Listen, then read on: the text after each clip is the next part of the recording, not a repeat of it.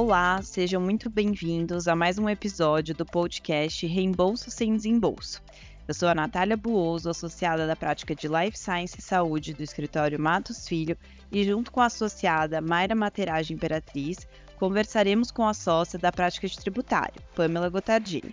Mayra, Pamela, sejam muito bem-vindas. É um prazer recebê-las para abordarmos os aspectos tributários envolvendo as práticas de reembolso em plano de saúde.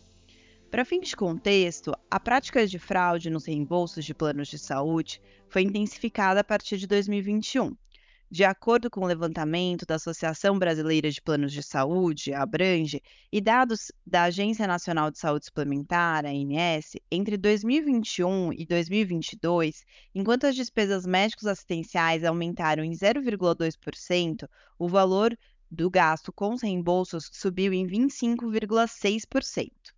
Como resultado, as operadoras passaram a adotar medidas preventivas para evitar essas práticas fraudulentas, como, por exemplo, exigência de biometria facial para uso de aplicativo, ferramentas de inteligência artificial para identificar clínicas e estabelecimentos de saúde que participavam e auxiliavam nessas práticas.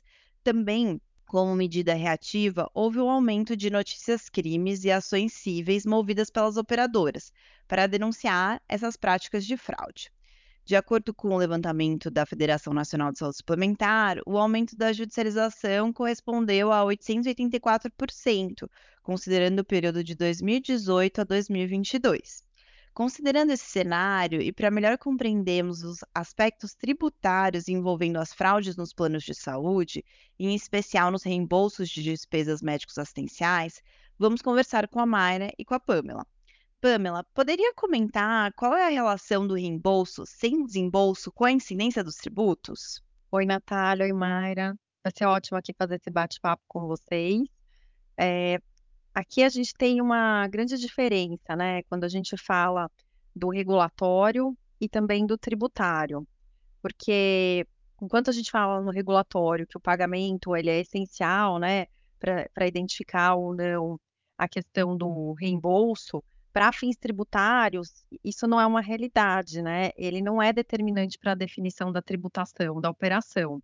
É, porque quando a gente principalmente vê aqui o que a gente tem vivido aí com as operadoras, essa questão do reembolso tem desembolso, a gente discute muito que para fins regulatórios, é, antes do pagamento para o prestador de serviço, você não tem esse direito líquido e certo ao reembolso, né? Você tem uma mera expectativa desse direito e ainda que você tenha esse pagamento, não necessariamente isso também vai resultar no deferimento do reembolso. Por quê? Porque ele vai estar condicionado ainda às regras do plano quanto à cobertura, a questão da análise dos documentos, a avaliação das especificidades lá dos procedimentos que foram realizados, né? Então, a gente tem ali, além da existência do pagamento, a gente tem toda essa questão aí da cobertura ainda para ser analisada. Para fins tributários, é, isso não é uma realidade, né? Porque não é o pagamento que vai determinar a incidência dos tributos. É, Para fins tributários, basta você ter uma atividade que esteja lá listada na legislação como um serviço tributado, para que então essa atividade, uma vez realizada, ela seja tributada. Ou seja, o tributo ele vai ser devido independentemente do pagamento. E mais do que isso, né?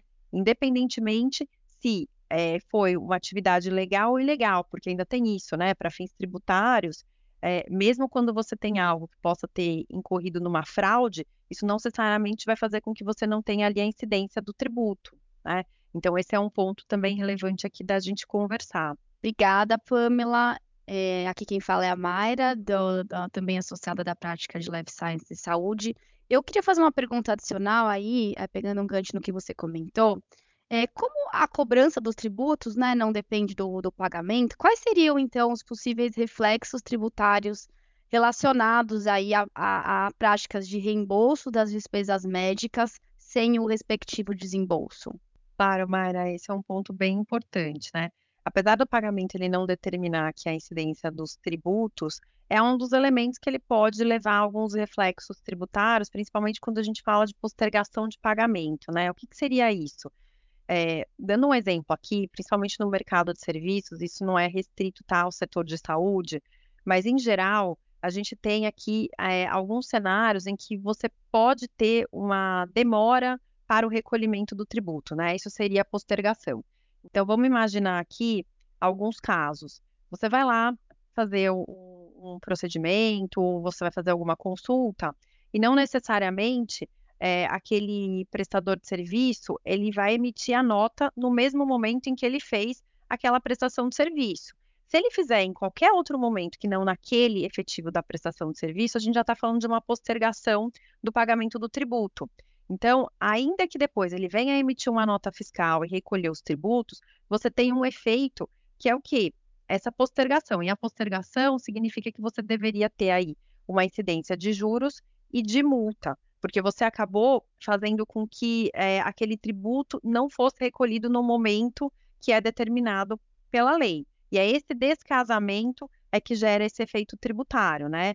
E mais do que isso, às vezes a gente tem um descasamento entre a data em que o serviço foi prestado, daquela em que você também teve o reconhecimento da receita, e muitas vezes você tem o reconhecimento da receita para tributos federais, que a gente vai falar assim de imposto sobre a renda, PIS, COFINS, CSLL, mas às vezes você não tem da emissão da nota fiscal de serviço.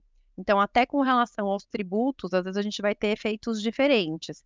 E só para a gente pensar aqui também em outros reflexos que podem ser comuns e que têm tudo a ver com essa questão do reembolso sem desembolso, eu vou citar aqui é, dois cenários, né? Então, imagina só que você, é, um cenário de emissão de nota fiscal global, em que é combinado, né, entre o, o prestador de serviço, lá o médico e o paciente, sendo o seguinte, olha, vou te prestar esse serviço aqui, mas como você vai fazer esse pagamento só daqui a um mês, então eu vou emitir essa nota fiscal só no momento em que eu efetivamente receber por esse serviço. Nesse caso, é um acordo entre as partes e que não está, de nenhuma forma, é, na norma tributária salvaguardado. Por quê? Porque a norma tributária diz, no momento em que você tem a prestação de serviço, você emite a nota fiscal e você recolhe o tributo.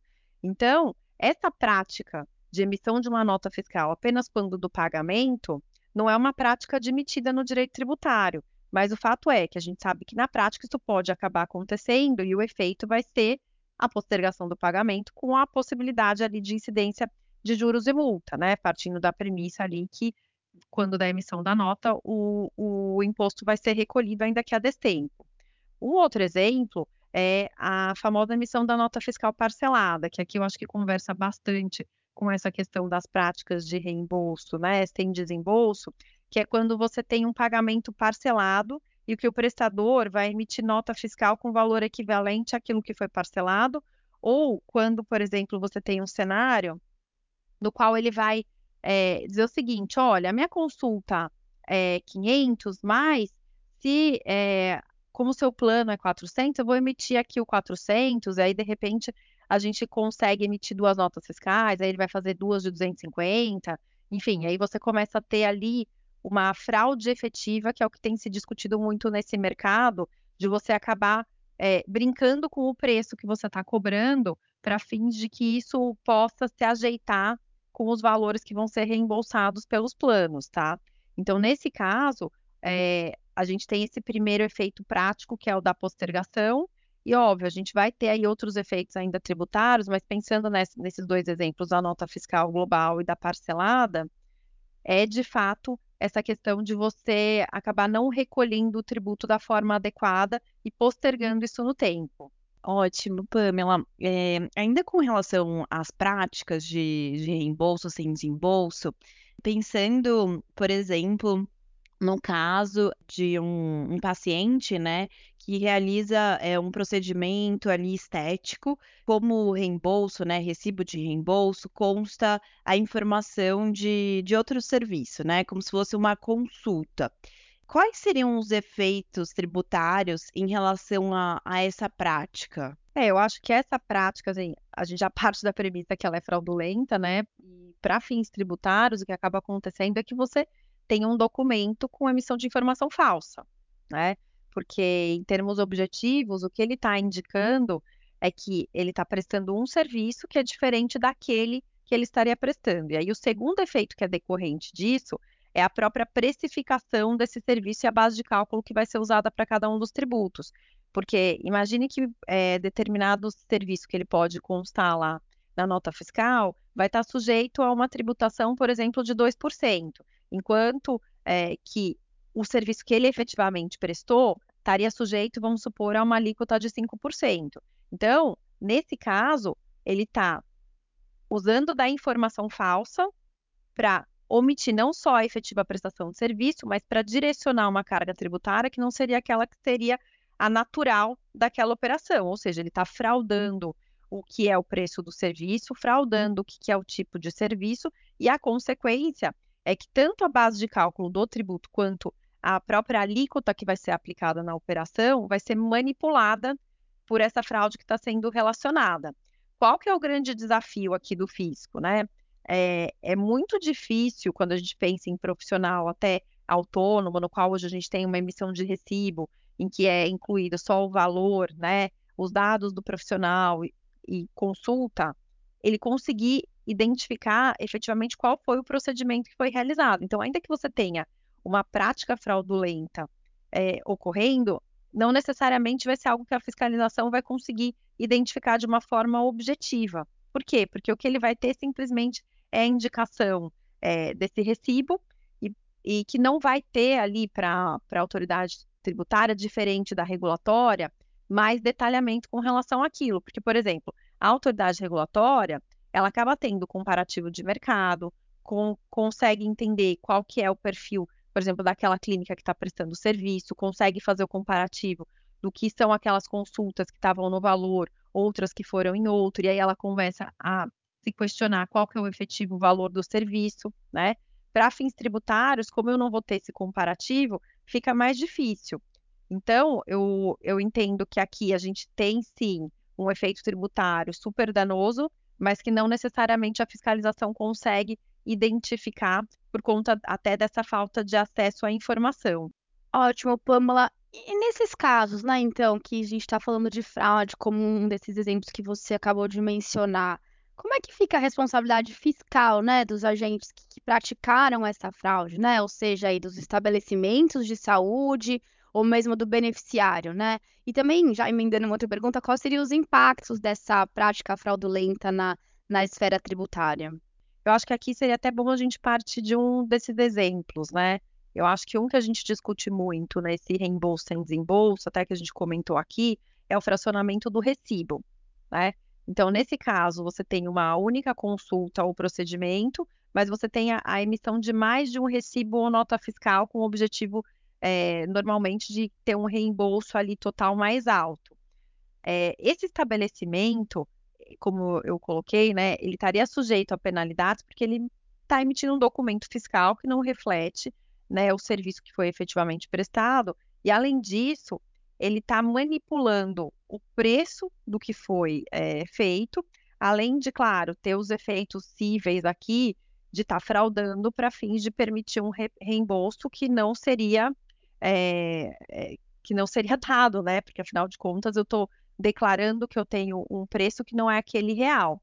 Então, para fins tributários, eu teria tanto o risco que eu comentei de você ter uma deturpação do que seria o preço do serviço, e aí, se efetivamente o fisco conseguisse alcançar que essa fraude foi feita, a gente poderia dizer o seguinte: olha, você fracionou o recibo, você cobrou uma consulta que era única de 800, mas você colocou 400 e 400, o fisco poderia vir e te autuar e dizer o seguinte: não, o preço do seu serviço é 800, então essa nota aqui que você emitiu, que é de 400, ela é inexistente, porque você não pratica esse preço e o que você fez aqui foi uma omissão. Então, ele poderia cobrar a diferença do tributo, dizendo que a base não seria 400 e seria 800, e também aplicar penalidade, porque no final das contas você tem lá uma informação falsa, né? Que foi é, colocada no documento fiscal, sem prejuízo de todas as questões ali éticas, cíveis, né? Que você vai ter junto às operadoras do plano de saúde, tá? É, e com relação à, à parte, assim, digamos assim, de crime, né? Vamos para a gente focar aqui não só no crime do ponto de vista é, civil e ético, a gente tem ali um, um, reflexo que é muito importante da gente identificar, que para fins tributários não é tão objetivo você falar dessa prática do crime, porque muitas vezes você não vai ter essa identificação tão objetiva. A menos que o fisco tenha todo esse detalhamento, aí ele poderia lavrar uma atuação com base em fraude, dolo, simulação, e aí, nesses casos, a gente poderia até falar mais para frente numa questão de representação fiscal para fins penais.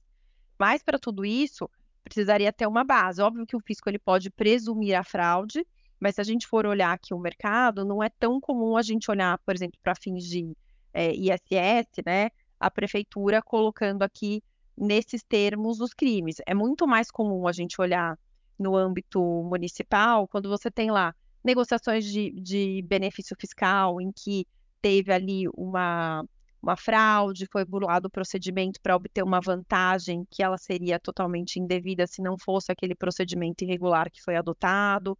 Agora, nesse caso aqui, a gente tem uma parte mais subjetiva, que é a parte da precificação do serviço e também dele conseguir alcançar essas diferenças de precificação que são colocadas. E como eu disse, quando a gente fala de profissional autônomo, a gente está falando de um recibo que é emitido. É diferente quando a gente está falando de uma clínica maior, que tem a nota fiscal eletrônica de serviços, em que o fisco talvez tenha um grau maior de comparabilidade. Nesses casos, seria mais fácil dele identificar uma fraude. Já com o profissional autônomo, a gente teria uma limitação. Então, ainda que a gente tenha fraudes regulatórias que possam causar esses efeitos adversos do ponto de vista tributário, não necessariamente a gente vai ter uma aplicação de uma medida tão extrema quanto para fins regulatórios, né? Que é o caso de você é, ter o paciente excluído do plano, né? Você ter a clínica descredenciada sem prejuízo das ações cíveis. Então, no tributário, eu diria que a gente tem um desafio maior, tanto em termos de acesso à informação para fiscalização e apuração do delito, como, por exemplo, para você também ver os, os reflexos tributários. A gente está falando de uma questão de base de cálculo, de uma diferença de serviço, porque ele declarou que estava prestando um e na realidade era outro, para mudar a alíquota. Então, eu acho que aqui na esfera tributária, é, a gente tem um maior desafio para você ter ali uma apenação dessa fraude que foi feita, infelizmente, tá? É, é, um pouco até difícil quando a gente compara dos efeitos regulatórios versus os tributários, mas eu diria que no tributário é mais desafiador dele ser apenado. E aí, tocando nesse ponto, Pamela, em relação aí é, à penalidade, você conseguia elencar para a gente? Eu sei que depende aí, obviamente, da conduta fraudulenta que foi, que foi realizada, mas para além da penalidade financeira, né, quais são as, as se existiriam, né, e quais seriam as outras é, penalidades que podem ser aplicadas aí pelas autoridades tributárias? É, no âmbito federal, a gente tem a famosa multa agravada, né, se for lavrado com dolo, fraude, simulação, ainda que seja a sua presunção, a gente pode chegar numa multa ali de 150%. Então, além da cobrança da diferença, por exemplo, de piscofins, imposto de renda, CSLL, você poderia ter a aplicação dessa multa agravada.